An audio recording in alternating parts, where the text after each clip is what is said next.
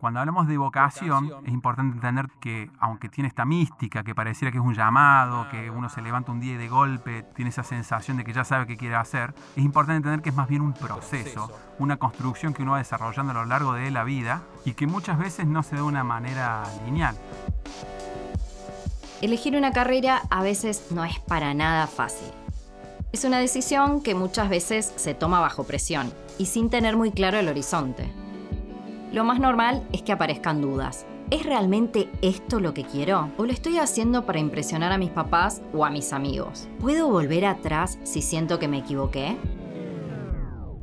Bueno, nadie tiene la bola de cristal ni puede resolver estos dilemas por vos. Pero está bueno que sepas que existen muchas herramientas para reducir el margen de error.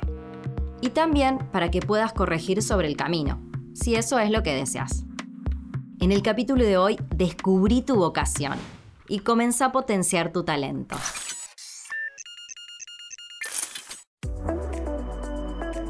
Toma nota.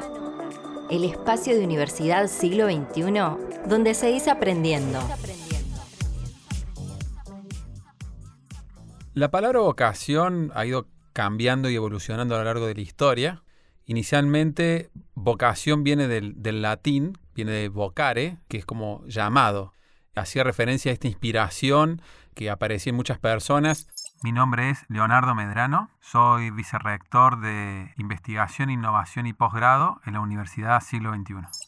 Al principio, sobre todo, hablábamos de una vocación más religiosa, que era como esta especie de, inspiración, de este llamado que reciben muchas personas a abocarse a la religión, a, ser un sacerdote. Bueno, y ese mismo concepto fue evolucionando a lo largo de la historia y hoy se utiliza, se habla de esa vocación en un sentido más sobre todo profesional. Sobre todo profesional. Y hace referencia a esta inclinación que tenemos las personas a elegir un trabajo que se adecue tanto a nuestros intereses como a nuestras aptitudes. Es decir, las personas nacemos con ciertos patrones de, intereses, hay algunas actividades que nos resultan más agradables que otras, hay algunas actividades donde también tenemos más habilidades que otras, y cuando hablamos de un proceso de orientación vocacional, hacemos referencia a que vos puedas elegir un trabajo, un estudio, donde puedas explotar tanto tus intereses, que sean actividades que vos disfrutes, como tus habilidades, que es un trabajo en el cual vos te puedas desempeñar adecuadamente.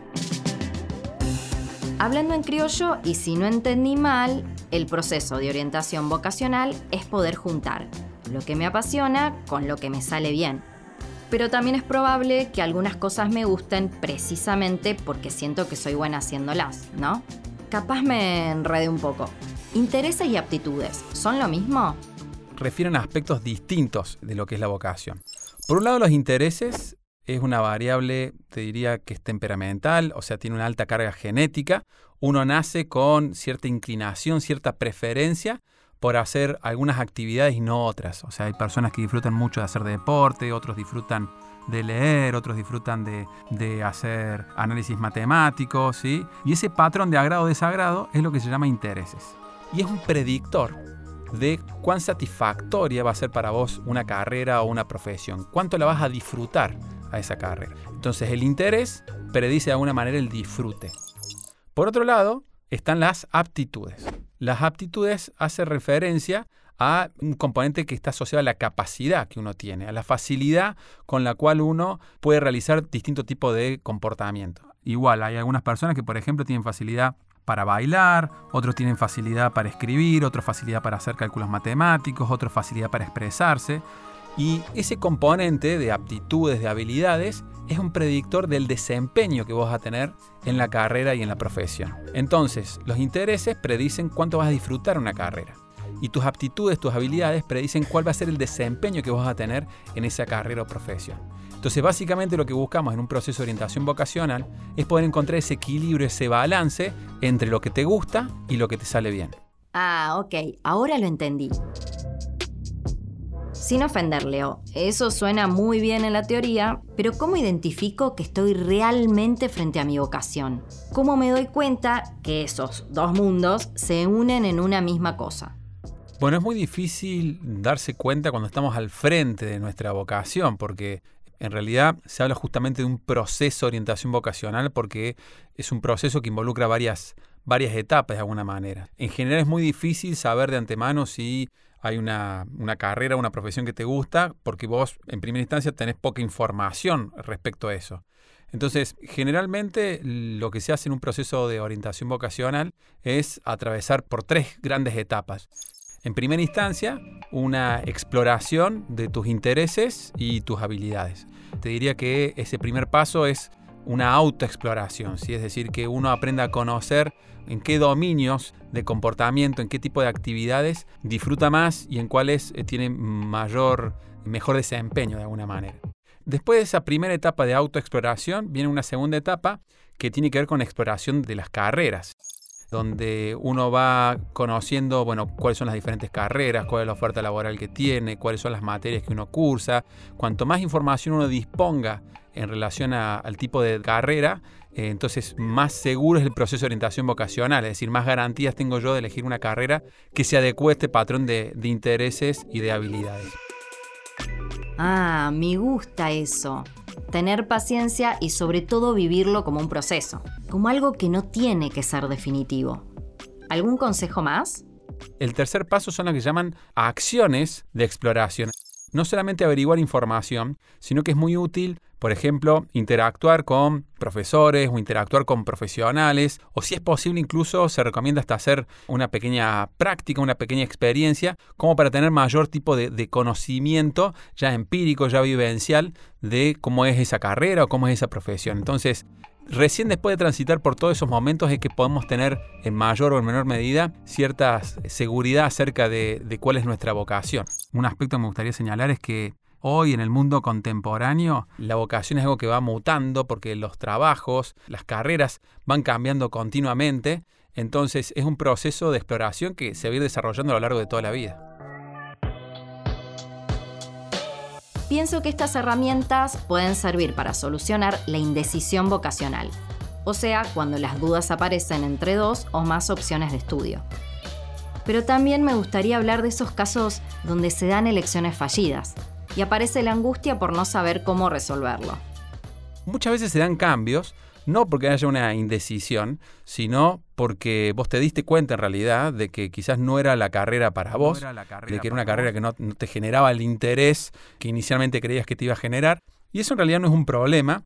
Ahí hablamos de un proceso de, de, madurez vocacional. Básicamente estamos evolucionando, nos estamos dando cuenta que nuestro perfil pasa por otro lado. Y es una respuesta lícita y te diría que es saludable. Quizás lo más contraproducente es tratar de persistir a lo largo del tiempo en una carrera que, no te gusta, una carrera en la cual no, no, sentís que no vas a poder desarrollar tu talento. Entonces, cuando ocurre eso, que es muy común que ocurre, es muy frecuente, porque uno inicialmente no tiene toda la información para estar seguro de la decisión que está tomando, se da un proceso de cambio vocacional. Pero en realidad no es que estás más lejos, al contrario, estás cada vez más cerca de la carrera que estás buscando esa mirada va a tranquilizar y ayudar a muchas personas. Igual, antes de cerrar, te tengo que hacer una pregunta difícil. ¿Qué tengo que hacer si la carrera o profesión que me gusta es poco rentable? El miedo a elegir una profesión que no sea rentable o que no te permita vivir de eso, te diría que es uno de los miedos más comunes en un proceso de orientación vocacional. Frente a esto, hay algunos aspectos a, considerar. En general, el principal factor que va a determinar tus ingresos tiene que ver con cuán bueno sos vos realizando esa profesión, cuán talentoso sos vos realizando esa, esa profesión, porque el talento es el principal diferencial a considerar. Y para que vos puedas desarrollar tu talento, es importante que sea una carrera que te apasione, una carrera que vos disfrute, una carrera que te genere satisfacción. Y eso va a hacer que vos seas talentoso en la profesión que hagas y también va a hacer que puedas tener ingresos satisfactorios que te permitan tener la calidad de vida que estás buscando. Porque la otra opción, que es elegir una carrera por miedo o pensando que esa carrera te va a garantizar ciertos ingresos, bueno, puede ser una decisión contraproducente, porque te puede llevar a que hacer una carrera que no disfrutas, que no te apasiona, termines teniendo un desempeño de alguna manera mediocre. Entonces, quizás es preferible, como en toda decisión, tomar riesgos y yo recomendaría inclinarse por aquellas carreras en las cuales creemos que podemos desarrollar nuestro talento. Esto fue Toma Nota, el espacio de universidad siglo XXI donde siempre aprendes algo nuevo. Encontrá más contenidos, tips, curiosidades y entrevistas con especialistas en nuestro canal. Seguinos y recibí las notificaciones de cada nuevo estreno. Dale play a tu formación. a tu formación. Ah, y si te gustan nuestros contenidos, no te olvides de calificarlos en nuestro canal. Hasta la próxima.